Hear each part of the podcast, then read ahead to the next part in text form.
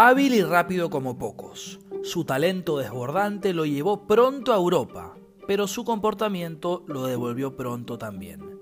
Todos conocemos sus escándalos, pocos conocen a la persona. Sin más, te invito a descubrir la historia completa del futbolista Jan Deza.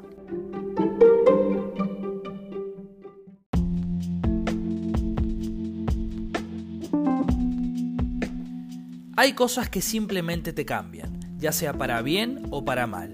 En este podcast escucharemos testimonios de gente que por distintos motivos su vida tomó un rumbo diferente. Soy Franco Lostaunau y esto es Charla Franca. ¿Tú de dónde eres? ¿De, de qué barrio eres? Yo soy del Callao, del barrio Gambeta Alta, el mismo barrio de Carlos Zambrano. Ajá. ¿Y cómo fue tu infancia? Uy, mi infancia, de que comencé a jugar al fútbol, no, no fue la más fácil ni, ni la más bonita porque, como le dije en entrevistas anteriores, eh, mi familia era muy humilde, ¿no? Y yo comencé mi carrera en la Academia Cantolao del señor Kiko Mandriotti. Fueron mis primeros pasos para llegar a la profesional, ¿no? Sa- saliendo un poco del fútbol, ¿no? Eh, que- quería saber cómo estaba constituida tu familia. ¿Tú tienes a tu papá, a tu mamá? ¿Los tuviste de chico? ¿Cuántos hermanos son? Mira, nosotros somos cinco hermanos, hombres. Yo soy Wow. el último, el más pequeño, ¿no? Eh, mi mamá falleció cuando cumplí la mayoría de edad, los 18 años, justo cuando debuté por, pri- por primera vez en, en la profesional que fue en Eslovaquia, a los 18 años. Debuté el 11 de septiembre, si no me equivoco. Y en diciembre de ese año fue que falleció mi madre. Oh, qué duro. ¿Y tu padre está contigo? Sí, mi padre estaba conmigo, pero eh, fue un tema duro porque la verdad que mi familia no me decía nada que, que mi mamá estaba con esa enfermedad, por no querer que me regrese, por querer que, que cumpla el objetivo que, que era de niño ser profesional. Y creo que ahí fue uno de, de la pérdida, creo, personal que, que me afectó demasiado en, en mi carrera, la pérdida de mi madre. ¿Y cómo te enteraste? Si ellos querían eh, ocultarte el tema de la enfermedad, ¿cuándo te enteras? ¿Cómo te enteras? ¿Cómo fue eso? Eh, yo me entero cuando justo vengo de vacaciones de Eslovaquia, que ya tenía la mayoría de edad, y yo llego, creo que en los primeros días de, de diciembre, con la sorpresa para mi familia de la casa, la había comprado a los 18 años. Y bueno, me salía campeón de la liga, salía campeón de la, de la copa con mis goles, me tocaba jugar la fase de la, de la Champions, entonces venía con muchas noticias positivas, alegres en mi carrera, con 18 años, porque yo me fui muy pequeño al extranjero. Y bueno, me, me tocó esa noticia que la verdad que, que fue muy dura y, y creo que nunca la, la voy a superar. ¿Cómo es ser el, el menor de cinco hermanos hombres? Seguramente futboleros ellos también, seguramente ellos intentaron ser futbolistas, no sé, que- quería que me cuentes cómo es eso. Mira, el, el mayor vive en Pisco, eh, tiene su carrera profesional. El segundo se llama Dani, él le gustaba la pelota, jugaba también en la Academia Cantolao y, y también iba a viajar, pero por motivos de economía no pudo viajar. De ahí está mi hermano César, que es muy malo. Mi hermano Luis, eh, que también son demasiado malos. Y el último que fui yo, que creo que saqué ese don, que en mi familia no, no hay mucha gente de fútbol, pero creo que ese, ese don me lo dio el de arriba, creo. Te lo llevaste todo tú, no dejaste para tus hermanos. No, mis hermanos, la verdad es que todos tienen el pie izquierdo. Oye, comenzaste por, por Cantolao, ¿y cómo es que llegaste al extranjero? O sea, ¿cómo se dio eso? Mira, yo entro a los 10 años a Cantolao por mi padrino Alberto Rodríguez y mi madrina Gisela, que en ese tiempo tapaba a su hijo. No sé si escuchaste del jugador que falleció de cáncer al páncreas que tapaba en el Boys, Leo Rodríguez. ¿Ya? Ya. Alberto Rodríguez, que no es el mudo. No, no, no, es Leo Rodríguez, que tapaba el. Boys, un chico que falleció de cáncer hace 3, 4 años, mi mejor amigo, que por su familia pude entrar a Cantolao y, y comenzó mi carrera ahí, ¿no? A los 10 años, como te digo, comenzó mi carrera, nos tocó nuestro primer viaje a los 11 años, creo que a Dinamarca, Suecia, a jugar los campeonatos que se llamaba la Gotia y la Danaku. Y creo que de ahí sentí que yo en lo personal era chico, pero y, mis padres, los otros padres, otros jugadores, se dieron cuenta que tenía futuro. La rompiste. Era chiquito, rapidísimo, pero jugaba sin saber qué era el offside. Porque lo único que sabía era, correr para adelante. El propio me decía, acá hay offside, acá tú tienes que estar antes de los cuatro de defensa, porque lo único que yo hacía era agarrar la plata y, pa, pa, llevarme a todos. Y de ahí creo que comenzó mi historia. En la Academia Casolau, que fue el protagonista de que Yandesa salga a la luz, ¿no? ¿Y en qué momento te captan del extranjero para decirte, oye, ven para acá, te queremos? Mira, después de ese torneo, ya me querían clubes europeos, pero era muy chico, tenía 11 años. Nos fuimos a jugar un torneo a España, a Barcelona, que la verdad que nos sentimos muy orgullosos. Me acuerdo que éramos chicos y nos hablaban del Cholo Sotil, claro. que una maravilla. Imagínate, a los 12 años ya estaba en Barcelona jugando un torneo. La verdad que, que era increíble. Y ahí me vieron unos agentes suizos que se, se contactaron con mis padres, con el señor Kiko Mandriotti, y fue una empresa suiza que me representa a mí, de pequeño. Y entonces, desde ahí ya comenzó, creo, mi carrera, pienso yo, porque ya de los 14, 15 años me fui del Perú. A los 14 te fuiste del Perú. ¿A dónde? Sí, fui primero a Lanús. Ya. A Lanús, eh, me acuerdo que con otro compañero que también era de Cantolao, eh, pero ya no sé su, de su vida, nos llevaron a Lanús a probarnos, ¿no? Nos querían sacar del ritmo del fútbol peruano al, al ritmo competitivo de, de Argentina, que la verdad que cuando yo llegué a los 14 años, me hablaron de, creo que ahí jugó Mariño. Jugó Mariño y Donineira. Ah, jugaron y, me hablaron mucho de ellos, pero el ritmo a esa edad en el fútbol argentino era, era impresionante. Cómo corrían, cómo pateaban. Y entonces yo era rapidísimo y puta, me caía cada patada que decía, vete puta, estos argentinos, puta, hasta, hasta cuándo me van a pegar, ¿no? Y desde ahí jugamos el torneo y de ahí viene lo de Boca Juniors. ¿Cómo es eso? Paso a Boca Juniors, hacen una prueba que la conté de muy joven, que había más de 500 niños, y me llevan a probarme a Boca Juniors, y la verdad que la rompí. Mi primer partido, que creo que eran partidos de 15 minutos, porque eran más de 400 niños, la rompí, hice cuatro goles.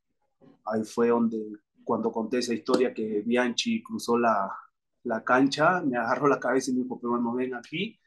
Terminó el partido, me llevaron a la oficina, me preguntaron con quién habría venido y justo me habían mandado a mí con dos personas de Argentina que eran scout, que eran Maxi y Deli, no me acuerdo bien su apellido porque ya hemos dejado de hablar, y se contactaron en ese tiempo, mi empresario aquí en Perú era Luis Zacarías, que ha sido preparador físico en los mundiales del Perú, de los años no sé cuánto, de Perú Clásico Mundial. Y entonces, de ahí creo que también me marcó mucho, ¿no? Saber que Bianchi te agarre la cabeza, yo ya sabía quién era él y decirme, te, queremos que te quedes acá, ¿no? ¿Y, qué pasó? Lo que pasa que comenzó, ¿cómo te puedo decir? Después uno ya cuando está más grande se entera las cosas de, de que el dinero, las transferencias. Boca quería pagar un porcentaje que para mí era demasiado. Para ellos creo que no. Ellos querían mucho más del, pase porque Boca ya se quería quedar conmigo, pero ellos no querían venderme 100%. Y entonces comenzaron los problemas. Yo viví en Casa María, viví con 200, 300 niños, que es maravilloso que está ahí, ahí nomás el campo de entrenamiento. Viví en Casa María, me tenían ahí.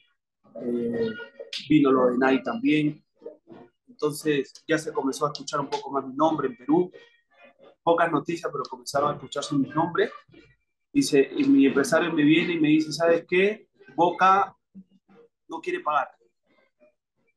¿Entiendes? Entonces yo, ah, no quiere pagar, pero no me decían la, la cifra, porque si Claro. me habrán dicho la cifra en ese momento, pero yo decía, ¿sabes qué? Me quiero quedar acá, porque me sentía cómodo. En ese tiempo, en mi categoría, que era la, la octava, estaba, era la figura, Fragapane, Guerra, ¿Te gustó? un chico que, que ahora no sé, creo que está jugando en, en la primera Argentina. Y en ese tiempo a mi categoría, ¿sabe a quién lo subía? ¿A quién? Y era un monstruo, te vas a quedar así, a Leandro Paredes. Ah, ¿sí? Era 9-4, yo era 9-3. Claro. Lo subían porque ese chico, te lo juro, hicimos una pretemporada. La técnica que tenía ese chico. Mira dónde está. Bueno, por algo está ahí, ¿no? Obvio. Pero No, tú destacabas yo lo ahí, vi a jugar. Yo lo vi a igual, jugar y decía, igual tú destacabas ahí, ¿o no? No, gracias a Dios siempre destaqué. Me tocó Claro. jugar clásicos. Ahora, entiendo que, entiendo que po- por, motivos de plata, ¿no? Los representantes decían, oye, no nos conviene que se quede acá, hay que llevarlo a otro sitio, ¿no?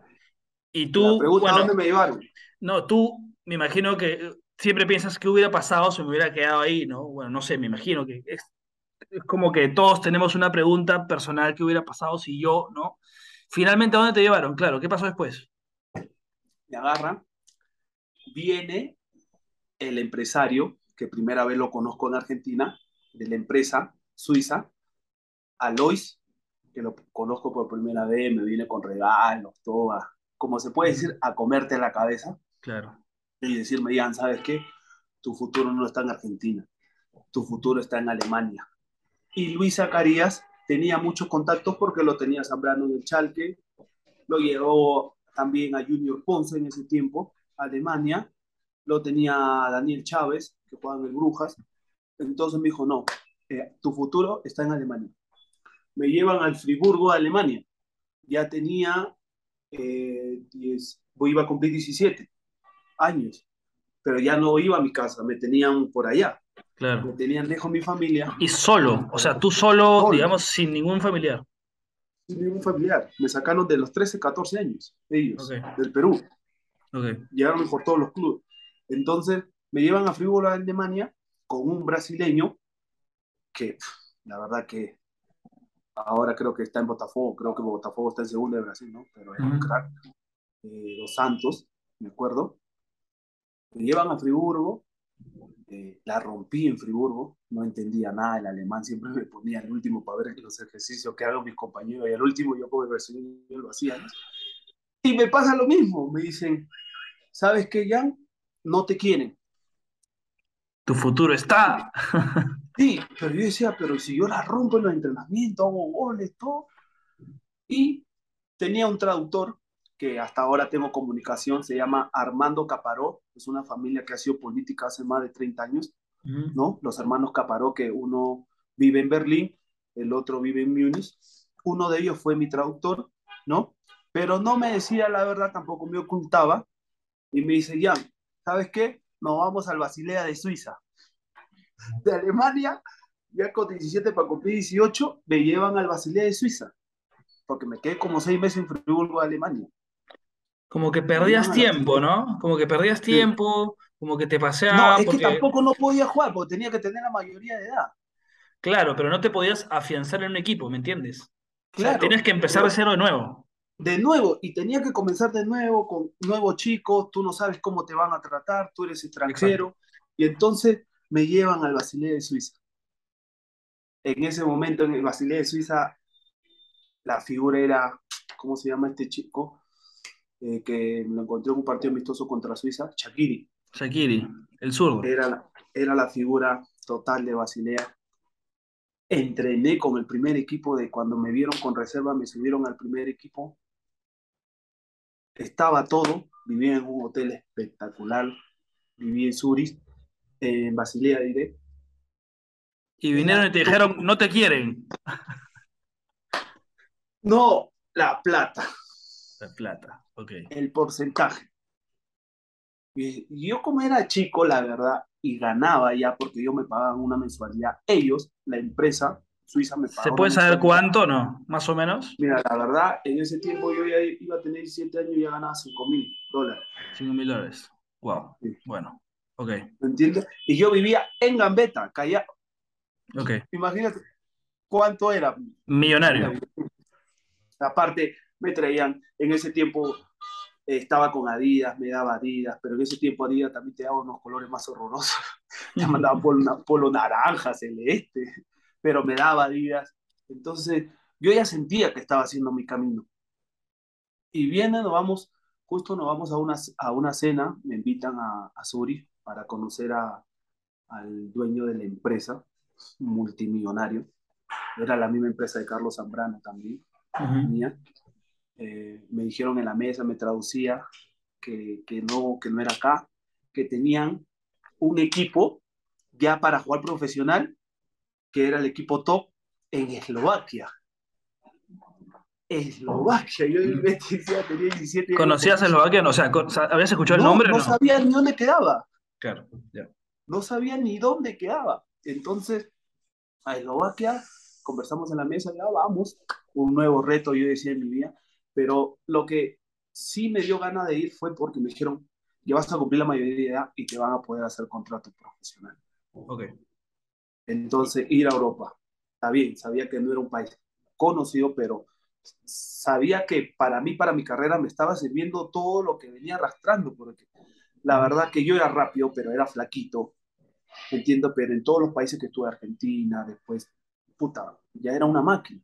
Claro. ¿Me entiendes? Me potenciaron, porque mira, yo soy un jugador rápido, pero un jugador rápido con potencia, que eso te lo hacen en Europa. Estás fuerte. ¿Te acuerdas cuando jugué contra Inglaterra? Claro. Velocidad, potencia y estaba armado, pero bien, viste, cuando chocaba con los ingleses. Entonces, eso es lo que tiene el europeo, que ya sabes que tienes talento. Ok, llegaste, llegaste a Eslovaquia y sí te cumplieron porque jugaste, hiciste contrato, qué sé yo. Hice el contrato profesional, que es una historia también rara, porque tenía un contrato donde ganaba algo y se llevaban por afuera otro. Ok, ok, ok, ok. Ahora, viéndolo ya tú más grande, ¿no? Eh, ¿Qué hubiera sido lo mejor para ti? O sea, no estoy hablando de, quedarte en Boca o quedarte en Basilea, o que, sino, ¿cómo, o sea, si tú tuvieras un hijo que tuviera el talento de Yandesa y, y empieza a jugar, ¿tú cómo lo, cómo lo llevarías? O sea, ¿qué cosa crees que tendrías que hacer mejor que, o que te hubieran gustado que hagan contigo? No estoy hablando mal de tu padre, pero bueno, no, de repente no tiene la misma experiencia que ahora tienes tú, ¿no?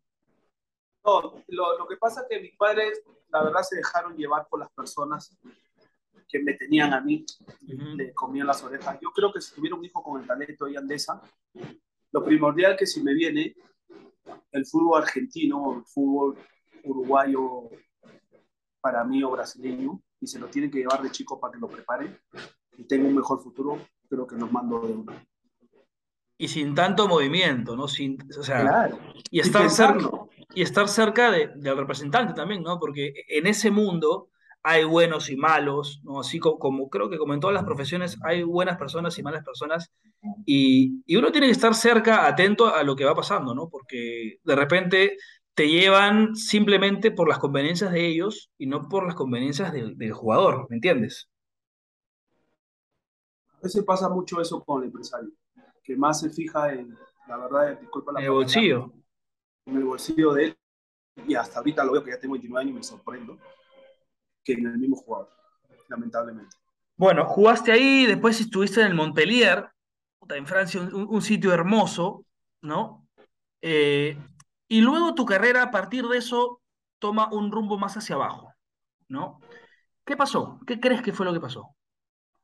Mira, yo después de Eslovaquia, como ustedes saben, salgo campeón de la Liga, la Copa, con mis goles y juego la pre-champion, viene el Sudamericano Sub-20, que fue en Córdoba. No sé si se acuerdan esas. Lindo, lindo, lindo sudamericano.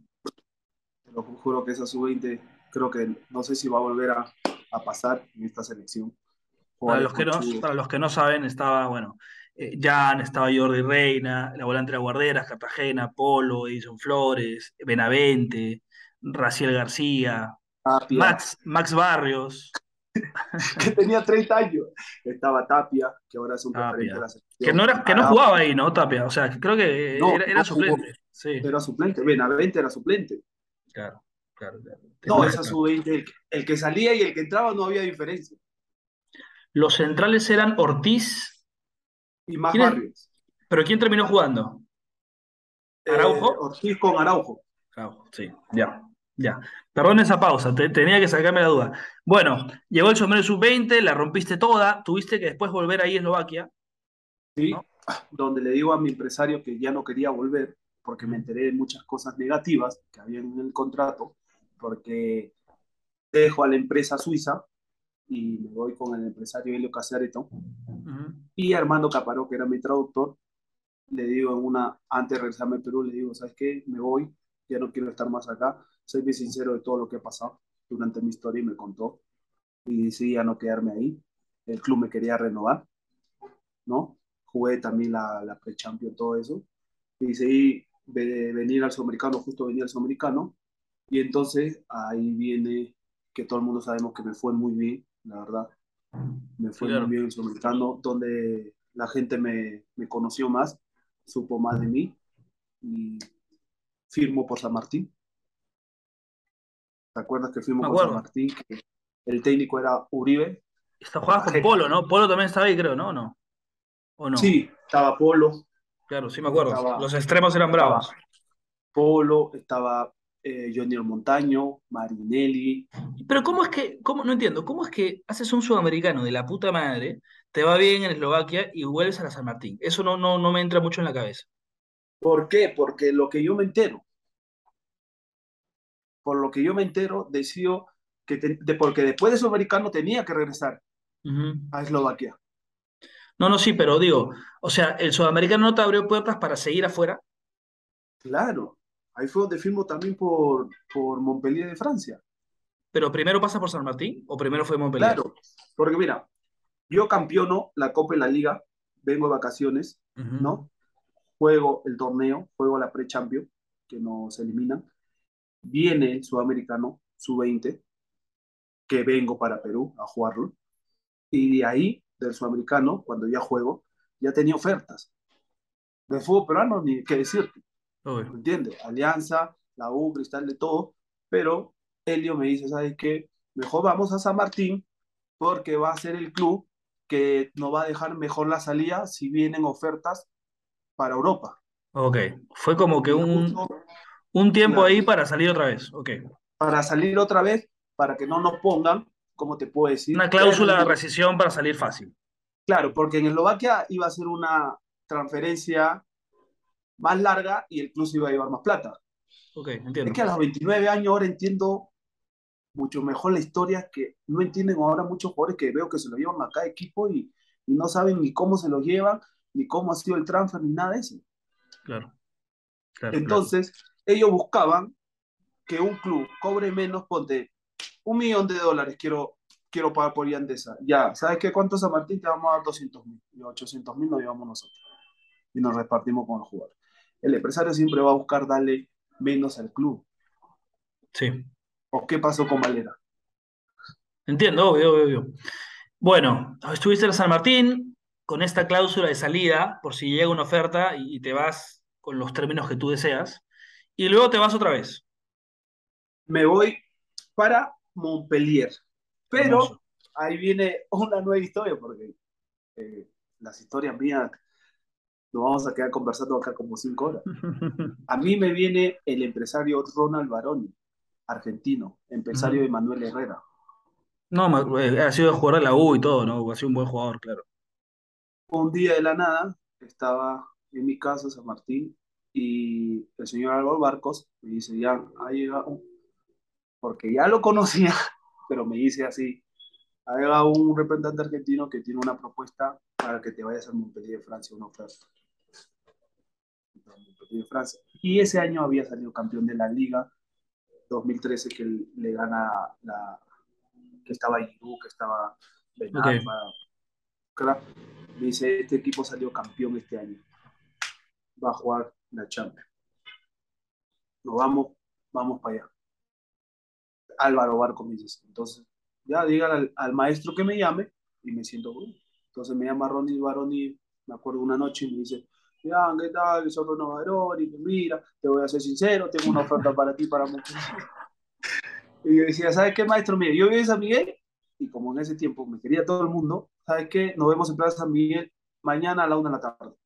Pero yo pensaba que me estaba, te digo la verdad, que, que me estaba contando pajaritos. A ver. Y cuando lo voy a ver al día siguiente y estoy con él, tenía el contrato en la mano. Ya, eh, pero tú me contaste en ese momento que ya estabas con Helio. Sí, pero, ti, con a Helio ti a- ti- pero a ti te hablaban mil representantes a la vez. Claro. Ya. Y entonces, Ronald Baroni viene con el contrato de Montpellier. Ujú. Me dice, mira, te quieren, pero ¿sabes lo que vamos a hacer? Va a ser sesión de préstamo y que usen la opción de compra después que la rompas, porque hay más plata. Porque me querían, pero el porcentaje no era muy fuerte. Para mí era fuerte. Estamos hablando de un palo y algo, Ujú.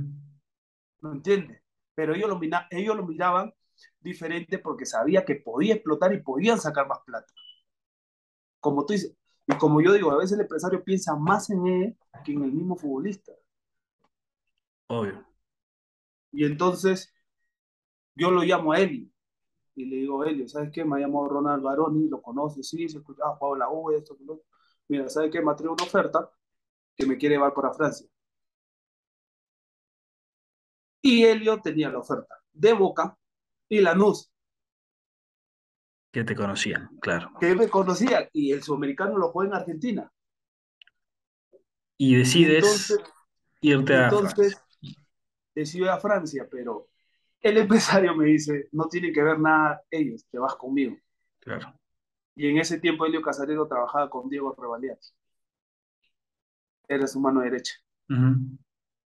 Entonces me junto con Baroni en Miraflores, voy con Diego Revaliati, que me conoce muy bien, y Helio Casareto. Entonces, Helio me dice antes de llegar a la reunión, escúchame, tú le vas a decir que tú no vas, si no vamos nosotros para leerte el contrato. Nos repartimos el paquete todos. Entonces, Helio, como me había ayudado mucho también, yo le digo al empresario, Baroni, ¿sabes que no voy si no van ellos? Así, de frente en la reunión. Ni charlamos todo. Ya estaba con, él estaba con su socio que era eh, de Nasconi, que es empresario de Cueva, de Lucas Barrios, un arroz con pollo. Dios mío, sí. Pero ese mundo, Por eso- ese es un mundito que nadie conoce, ¿no? Claro, por eso digo, ya tengo 29 años y historias. Bueno, ¿y qué pasó cuando se juntaron? escucho. Entonces me dicen, ya, nos vamos en una semana, yo voy a arreglar todo ahí en Francia, que vas a llegar para que te manden los pasajes en business class. Y Elio le dice, va a viajar con Diego Revaliati. ¿No? Bajé, viajé con Diego Revaliati a la semana, con él y el otro, su otro, que era Bernasconi, nos vamos para Francia. En business class, primera vez que viajaba en business class. Puta, que yo sentía, no, ya, la verdad que ya, ya llegó mi momento, dije, llegué donde tenía que llegar y luchar, un equipo de una de las cinco ligas mejor del mundo, equipo que había campeonado la liga, entonces nos fuimos, pues, ¿no? Ahí estaba Manuel Soro, que es el padrino ahora de mi hija, que él era el contacto con el Montpellier de, de Francia, nos recibieron todos y al día siguiente era la contratación, pues, ¿no? De firmar el contrato, todo eso. Y Helio estaba en Portugal con Carrillo, porque es el empresario en Carrillo, de Pablo Claro. Hurtado. Y Helio me dice, yo llego en la mañana, porque el contrato lo firmamos a la una de la tarde, de Portugal para Francia, en vuelo. Llegó todo, firmamos el contrato, ¿no? El porcentaje de cómo iba a ir para San Martín, lo que iba a agarrar Helio, lo que iba a agarrar yo y lo que iba a agarrar Baroni, y por ahí le íbamos a dar Revaliate. ¿Entiendes? Entonces, ahí comenzó la historia de, de, Francia, pero a mí el que me lleva a Francia no es Helio Casareto, es claro. Ronald Baroni. ¿No? Pero, o sea, por lo que me cuentas, hasta ahora todo, o sea, todo es normal. Claro, ¿no? todo es normal. Y ahí comienza cuando ya firmo, eh, tú sabes que los transfer de era un palo y algo, de transferencia, uh -huh. creo, ¿no? Eh, ¿Cómo lo repartíamos? Baroni me dice, ¿sabes qué? Sácalo a él y tú te llevas más plata, yo también, y no le tienes que dar ni uno de los dos. Y yo le digo, no, es que ellos están conmigo. Yo te lo digo, pero me quería ganar más el dinero por el tema de la plata. Obvio. Me decía, no, no le das nada, te llevas tú todo, no, ¿sabes qué? Repártelo a todos por igual. Te Entonces la firme. Sí, bien, la transferencia, no me acuerdo si fue uno, dos, creo que fue dos, tres palos. Entonces ya, la pelea, uno me llamaba y decía, no, déjalo, otro, no, no le hagas caso. Yo estaba en el medio. Claro. Lo que te digo, lo que sentí en ese momento fue que, que ellos no me querían, que mal importaba otra cosa. Es, es jodido porque, o sea, es, es chamba de estos jóvenes, pero, o sea, a mí, por lo que me cuentas, no, no, no me gusta juzgar a nadie, ¿no? Porque, en fin, cada uno se maneja como sea, ¿no? Pero yo siento que te mantuviste firme en, en, incluir a las personas que estaban contigo y el otro llegó y te quería jalar, ¿no? Es que este mundo de representantes es súper jodido. No, porque, porque te quieren llevar y, quieren, y cierran al otro y entre ellos se cierran, ¿no? O sea, es... Bueno, y, y, finalmente, ¿qué hiciste? Mira, ¿sabes qué? Repartan la plata por igual. Okay. La transferencia tenía que llegar de club a club. No podía llegar a la cuenta mía, ni de Elio, ni de Barón. Llega tenía que llegar la plata en tres meses por una transferencia fuerte de Flu San Martín. Y comenzaron los problemas entre ellos. Elio me decía, ya ha pasado tres meses, no llega la transferencia, y este huevón de Ronald, disculpa la palabra, me daba, toma 100 mil, toma 50 mil, toma 80 mil, que la plata ya va a llegar, que la plata ya va a llegar, toma 200 mil. Nunca llegó. La verdad, que ese transfer lo recibí por partes. Okay. Y a Helio, la verdad que Rona Baroni sí lo cerró con el dinero. Nunca le llegó. nunca le llegó al gordo. y el gordo pensaba que tú, oye, si yo no te quería incluir de un momento, no te incluí y te decía, me voy con él. Ok, y ahí te peleaste, con, te peleaste con Helio. Siempre, he estado con él. no, y me quedo con Ronald Baroni como empresario. Okay. Me quedo con Ronald Baroni y comienzo a jugar en Montpellier, ¿no? Donde vengo destacando y en ese tiempo estaba Emanuel Herrera, que él me acuerdo, claro. había puesto, y estaba Víctor Montaño,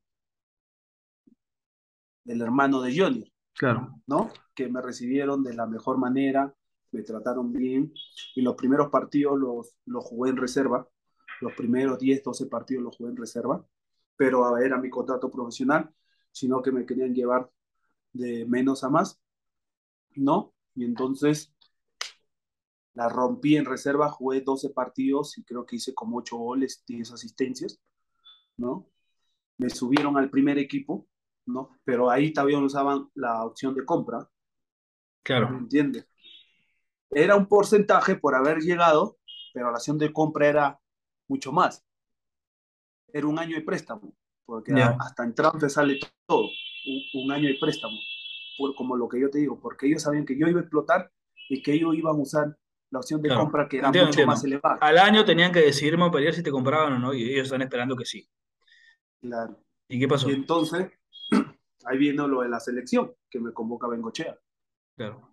Que juegan en Wembley jugamos en Wembley, fue mi, primer partido de los mayores con, con, la selección 2015, que fue el partido que cuando tú me viste que dijiste, no te salió. No, no, sí, sí, sí.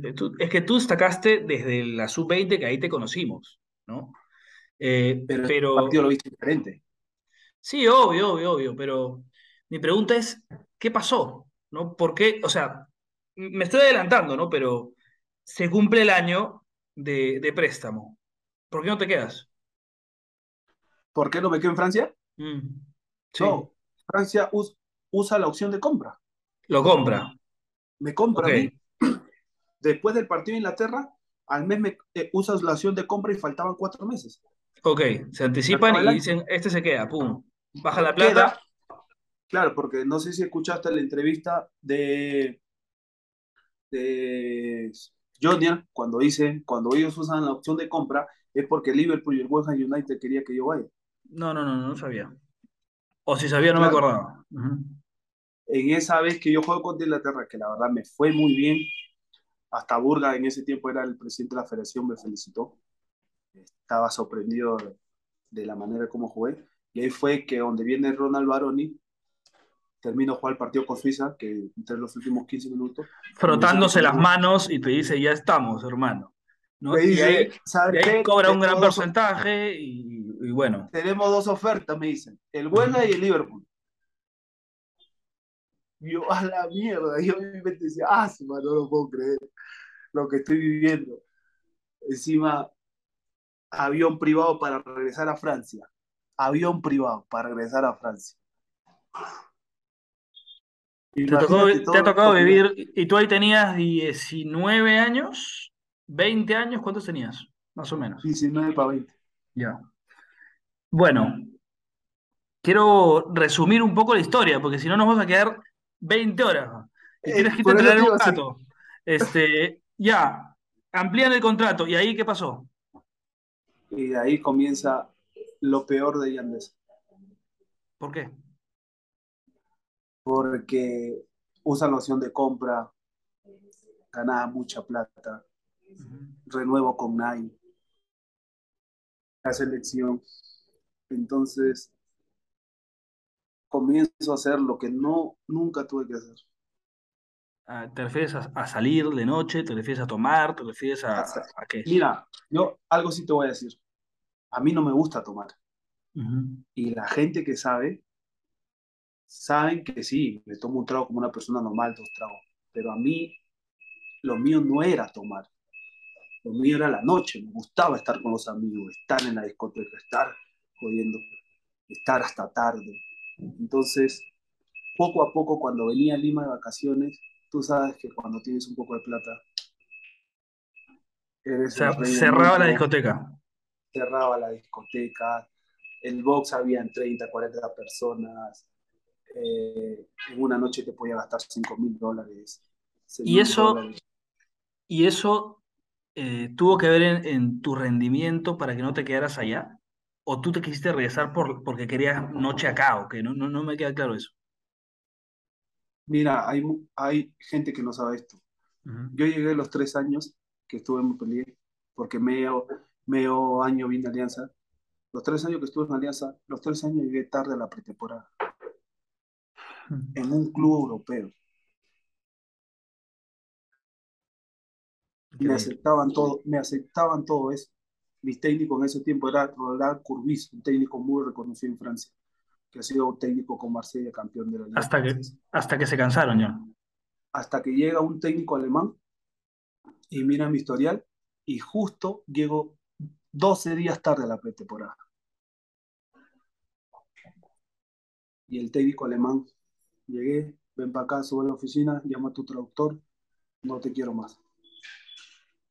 Así, por eso, no lo quiero más. Que vean que yo no lo voy a usar me quedaba un año de contrato. Entonces me dejó frío y me acuerdo que mi traductor me decía, ya, te han aguantado tres pretemporadas, que has llegado siete, seis, cinco días tarde. A nadie le han, le han parado eso porque sabían el talento que tenía y sabían las ofertas que estuve cuando jugué en Inglaterra. Entonces veían una proyección, veían futuro, veían que... Pero hasta qué punto, ¿no? Claro, hasta aquí, como yo te digo, viví la vida loca. Y eso siempre le aconsejo ahora en los equipos que estoy en fútbol peruano de que estaba en la élite. Y si no estás fuerte de acá, y si no escuchas a los que realmente te quieren, como te dije, tus padres, tus hermanos. ¿Tus hermanos, tus padres, sí te decían algo? ¿Sí te decían, oye, para la mano? No? Mi hermano me decían, oye, huevón, para la mano. Pero tú eras no tenía frenos. Que yo soy el que mando, que yo soy el que financio todo, que todo está bien por mí. El ego lo tenía por las nubes. Gastaba plata de cantidad, compraba carros, compraba departamentos, los vendía por menos, compraba un carro de 80 mil dólares, lo vendía por 20 mil, compraba reloj carísimo, los regalaba. ¿Qué es lo más caro que compraste? ¿Ah? ¿Lo más caro que compraste? Mm, lo más caro compré un BMW, un Porsche a los 18 años un, Rolex de 40 mil euros, Humboldt de 60 mil euros. ¿Y eso dónde está? No existe eso. No existe. Y yo tenía 18 para 19 años, no, 19 para 20, y en la selección cuando llegaba me decía Jefferson, la gente es esa, porque tú sabes que en ese tiempo Jefferson, Paolo, el Loco Vargas, Claudio eran los top, y después estaba Víncula, YouTube, Cachito Ramírez, Hernando Cruzado, pero a la edad que como yo llegaba, porque tú sabes que el, futbolista siempre tiene su estilo, y en ese tiempo la selección era el que demostraba más, era el más importante. Y me veían a mí de joven, que yo ya tenía todas esas cosas, me decía, este, este sí le mete, y uno, ah, pero chulo, me agrandaba, porque lo demás me alababan. Claro. Y entonces, todas esas cosas me fueron perjudicando a mí mismo en lo personal. Me la creí muy rápido. Te la creíste muy rápido. Y, y claro, ahí empezó lo peor de Yandesa. Me gustó, me gustó esa frase que dices. Ahora, volviste al Perú, eh, pero hasta, o sea, ahora te escucho sincero, ya. ¿Hasta cuándo o cuándo te has dado cuenta que dije, puta, ya esta agua tiene que parar porque la carrera es corta, porque, puta, si no hago algo ahora, mañana ya va a ser muy tarde. ¿Ya lo has hecho realmente o, o todavía te gusta salir de noche? Mira, ¿te acuerdas cuando Alianza a mí me firmó? Sí, claro. Y pensaban que todo el mundo regresó a Andesa y iba a ser bien para el fútbol peruano, para la selección. Te voy a decir la verdad, no lo entendía. Me ganó de nuevo lo que me ganó años anteriores. Te comió la cabeza. Y no es porque ganaba mucha plata en Alianza, porque a lo que ganaba en Alianza, sino el ego de uno mismo. ¿Me entiendes? Personal. Porque cuando estás en el equipo chico te escriben dos o tres amigos que jugaste bien, que todo. Pero estás en el equipo grande del Perú, hasta la, hasta la abuelita que no se acuerda de ti te escribe. Y entonces... Y volviste a salir. Comencé de nuevo a salir. Pero a salir como lo hacía también en UTC. Pero no tenía la prensa de nuevo que tenía con Alianza. Porque salía normal, como salía en Cajamarca, pero en Lima estaba mal. Mal, totalmente mal porque me agarraron en situaciones que a un futbolista no se le agarrar. Lo que pasa es que si estás en Cajamarca o en Lima y haces eso, no está bien. o sea, depende de dónde O sea, no, no tiene mucho que ver dónde estés, sino el hecho de hacerlo. Claro, porque, mira, salir, cuidarse, como todo el mundo lo dice, tienes que saberlo hacer. Yo jugué tanto tiempo en Europa que después de los partidos, ponte, terminábamos jugar contra Marsella, contra París, te daban pizza, te daban tu cerveza, pues lo puedes tomar, que es normal. Puedes salir a la discoteca, normal. Domingo tenías libre, lunes regenerativo, pero no era nada malo, no era nada de otro mundo. ¿Me entiendes? Pero acá sí lo vemos mal. Yo creo que hay momentos, hay momentos para todo, ¿no? Y ah, bueno, la prensa de espectáculos, si te quiere joder, te jode. Pero... Exactamente. En Europa no hay eso de lo que hay acá. Bueno, pero ya, tú estás reconociendo también que en su momento en Alianza sí te ganó un poco la cabeza, que quizás debiste actuar de otra forma, ¿no? Porque tú sabes cómo, cómo somos nosotros, sabes cómo es el peruano y sabes eh, los riesgos que corres también al hacer esas cosas, ¿no?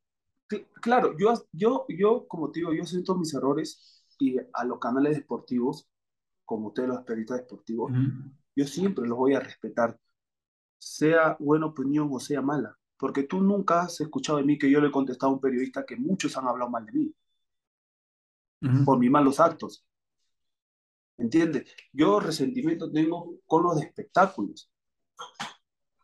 ¿Me entiendes? Como ustedes no, porque el, espectáculo me encuentra a mí tomando una cerveza en un restaurante con mi mujer y no va a decir que me he tomado una cerveza, va a decir que me he tomado toda la pilsen. Ya, e, entiendo, entiendo que, que, acá es más complicado salir, porque todos queremos salir, yo quiero salir el fin de semana con mi mujer, mis amigos, qué sé yo, y tú no puedes hacerlo de manera libre porque te joden. Pero tu rendimiento, digamos, en Alianza cayó también. O sea, no era el Yandesa del Montpellier, no era el Yandesa de la Sub-20, no era el Yandesa de la San Martín.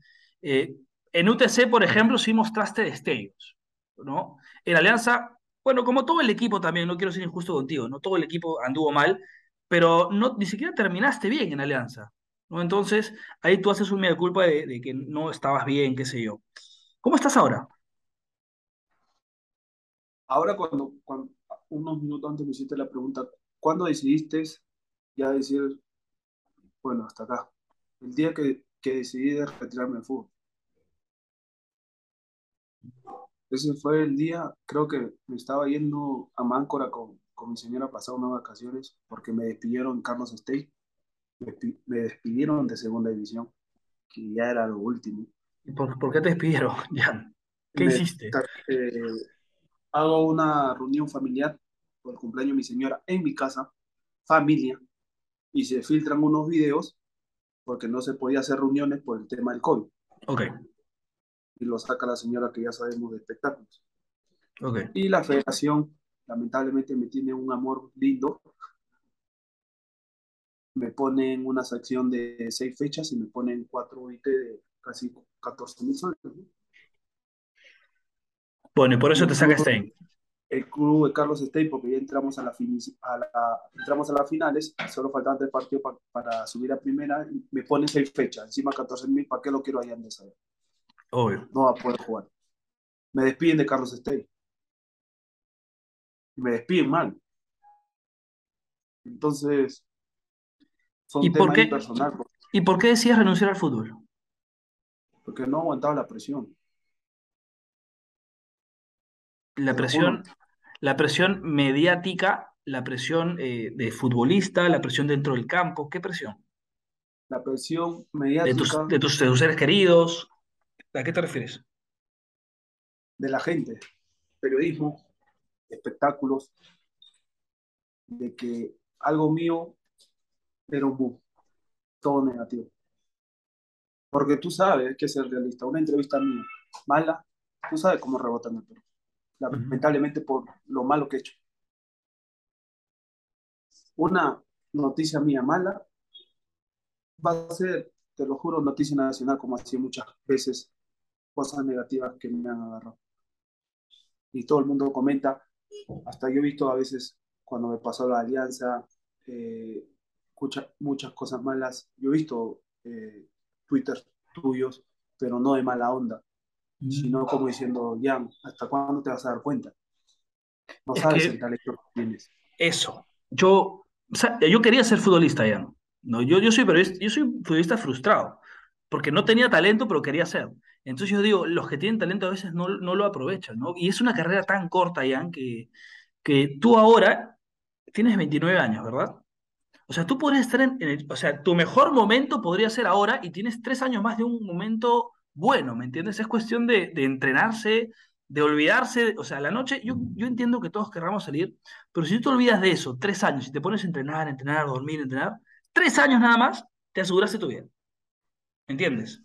Yo sé que te lo han dicho mil veces, ¿ah? Yo sé que te lo han dicho mil veces. Y Sí, bueno, no, pero como te digo ahora, cuando decidí retirarme del fútbol y después regresé por el equipo ADT, yo sentí Cuan- una perdóname, cuando te retiraste del fútbol, ¿en verdad pensaste que nunca ibas a jugar o fue un, me retiro ahorita y ya después veo? Y ya después veo. No, ya no, ya no quería jugar más al fútbol. Ok, ok. No quería jugar más al fútbol. Yo no aguantaba, te lo juro, sentía algo acá que no aguantaba la presión, como te digo, deportiva, eh, de farándula, que lamentablemente me, metí ahí donde no tuve que meterme. Eh, a- lamentablemente a veces los futbolistas leemos los comentarios y de mil comentarios, los mil eran malos, eh, me insultaban, me decían de todo por las redes sociales. Te lo juro que Ya. había un momento diciendo que, a su madre, Y, tanto puedo mover, decía yo, y necesitaste, necesitaste tiempo para sanar un poco eso. ¿Y cómo es que decías regresar? ¿Cómo decido regresar? Porque el profe Basalar manda a su utilero, Joel, que ha sido eh, utilero de la selección de menores, de querer que yo vaya al equipo de Tarma. Entonces lo converso con mi señora, que la verdad que ha sido muy importante para mí. Y digo, amor, ¿sabes qué? Ha venido un equipo de primera que me quiere contratar. Y ella, ella fue donde me dijo, cuando yo le digo eso, en una noche me dice ella, ¿ves que todavía puedes? No te retires, me dice, amor, tienes todavía talento. Hay que ajustar algunas cosas y vas a ver que no va a ir bien. Entonces conversando con ella y después yo solo ponerme a pensar, decir, puta madre, me he retirado todo eso y todavía confían en mí personas. Entonces dije yo, ah, no, todavía quieren que siga jugando en fútbol. Porque si nadie me buscaba, ahora que me retiro, uno también se da cuenta de sabes que ya pasó tu página, ya nadie te quiere, hay que ser realista, porque tú mismo te lo buscaste. Pero esa persona, vas al arco, confió en mí, porque justo yo también llamé a amigos para decir que, que, quería jugar, ¿no? Antes de venir a DT, cuando se vienen a preocupar por mí para contratarme, y me decían que no. Se cerraron puertas. Claro. Todo el mundo decía, puta, sabemos las condiciones que tiene Ian, pero puta, que ya me va a malograr el grupo, que Ian es borracho, que a Ian le gusta la noche. Todo lo negativo por mi vida personal, no por mi vida futbolística. ¿Me entiendes? Entonces, con ella decidió ir para adelante con ADT. A mí me parece una gran decisión, ya. Me parece una gran decisión que hayas retornado al fútbol y yo te deseo lo mejor, eh, que, tienes un talento extraordinario y, que lo explotes en la cancha, ¿no? Y fuera de ella, hoy te siento mucho más maduro, hoy te siento mucho más este, centrado en esto y, y dándote cuenta que, que esto es cortito, ¿no? Y, la vida es larga, si tenemos suerte, obvio, ¿no? Pero, pero bueno, es tu momento de aprovecharlo. Eh, hoy, ya, así como te escucho, más maduro, ya estás, eres consciente de, qué cosa has hecho mal en general para, para, estar en estos momentos en ADT y no en el Montpellier y no en Europa? Claro, mi vida personal. No saberla cuidar como la cuido ahora. ¿Y qué quieres ahora eh, eh, en tu vida y en el fútbol? Mira, mi propósito es, como tú dices, darle cinco años más a mi carrera, porque es el, eh, el talento que tengo. Venir haciendo las cosas como lo estoy haciendo ahora en ADT, que gracias a Dios me está yendo muy bien, que mi nombre volvió a sonar hasta la misma selección, ¿no? Como dije en la entrevista, nada, nada me puede evitar lo que yo quiero y yo sé que puedo estar ahí. Pero como, como tú mismo me dices, duerme, Jan, entrena bien y te quedan 3, 4 en tu mismo me dice como todo, todo el mundo. Jan, te, voy a, te voy a hacer una pregunta complicada. Imaginemos que te metes un campeonatazo. Te llama, no sé, Alianza Lima otra vez. ¿Qué, qué, ya quieres hacer polémica ya. No, no, no, no, no, para nada. ¿Qué garantiza que no te vuelvas a marear? ¿Me entiendes? de las personas que están a, mi alrededor. Creo que ahora mi círculo lo achiqué porque sentí que ese círculo me hace bien. ¿Quién es mi círculo? Mis hermanos, mi padre, mi mujer, mis dos mejores amigos y mis hijos te diste cuenta quién te sumaba y quién te restaba. Yo tenía atrás 40 bonos. Entonces se reía hasta del chiste malo que hacía. Y después cuando ya Andesa se quedó en nada, me quema solo que una paloma cuando vuela. Entonces mi círculo es ahora más pequeño, vivo en una ciudad que es muy pequeña, Dharma, que es linda, la verdad, el cariño que me tiene la gente acá, me lo demuestra en cada partido. Vivo con mi señora, de vez en cuando vamos a Lima. Hasta todos los compañeros me dicen, tú no tienes que jugar en Lima. Tú tienes que irte al exterior. Así me dicen, tú no tienes que jugar en Lima, tú tienes que irte al exterior, a China, a Qatar, a Dubái. Termina bien el, termina bien el futuro de Yandes. Pero yo lo personal siento que, la verdad, tengo 29 años pero siento que puedo dar mucho más. Gracias a Dios, ¿sabes por qué, eh, Franco? Porque yo no tuve la preparación en Lima. Mi preparación fue en, en, Argentina, Alemania, Suiza, Europa. Porque yo a los 29 años hay muchos jugadores que están sobrepeso, perdieron la velocidad, están desechables, como te digo.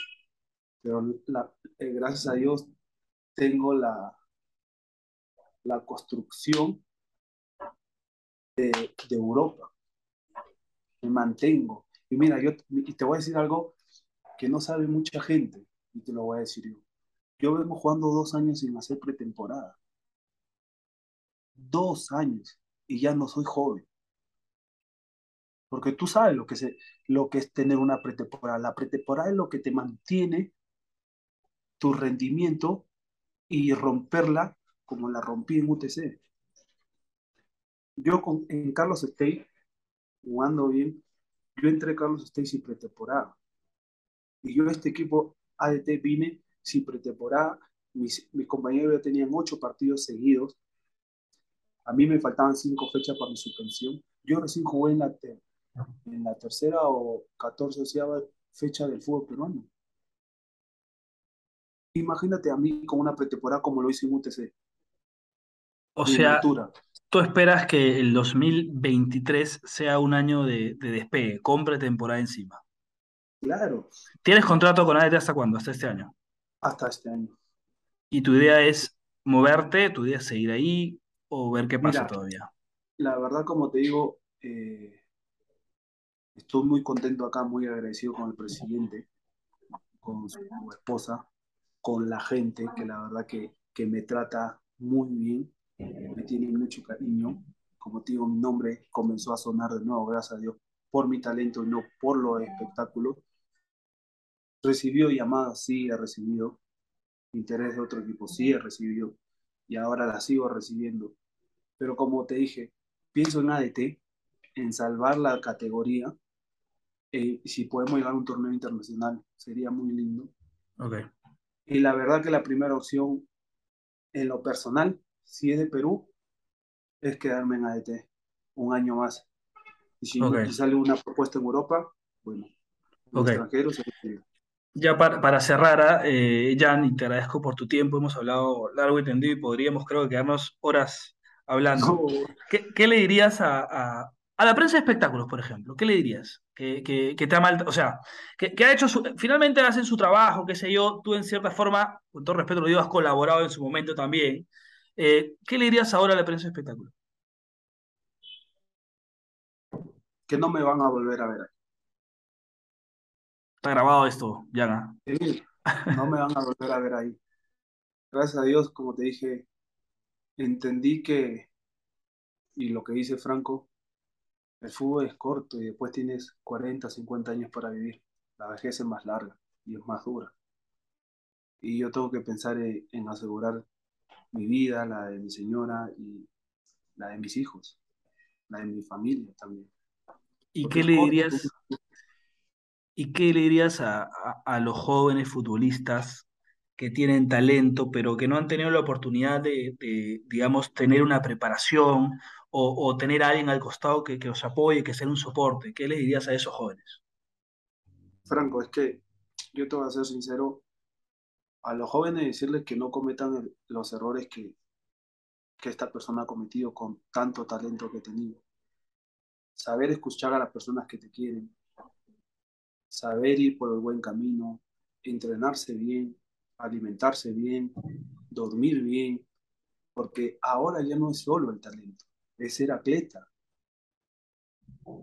Es ser atleta, porque el talento, sí, ya lo tienes por dentro, pero salir al extranjero, tú que ves fútbol y te veo todos los días bien, ves esa potencia de esos jugadores de Europa, como Kylian,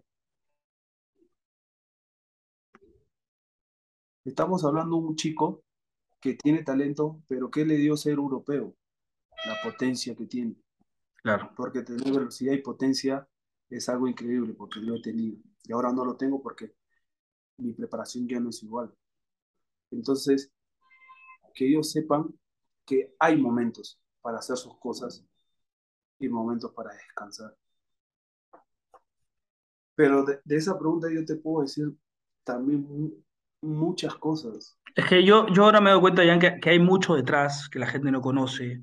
Eh, la, la cantidad de plata que uno gana y no está preparado mentalmente, se cree el rey del mundo. Es difícil pararte, es difícil estar ahí, ¿no? Hay que estar ahí para, para vivirlo. Tú estuviste ahí y, y me alegra hoy escucharte tan centrado, tan, tan, tan bien. Te noto bien y espero, espero que sigas así realmente. Te agradezco por tu tiempo, ha sido muy chévere poder hablar y hablemos más seguido, pues hablemos más seguido, te vas a tener... Como tiene una persona en preparación, nunca dejar. Esto fue Charla Franca con Franco Now. Si te gustó el podcast, danos seguir y compártelo. Nos escuchamos en el próximo episodio.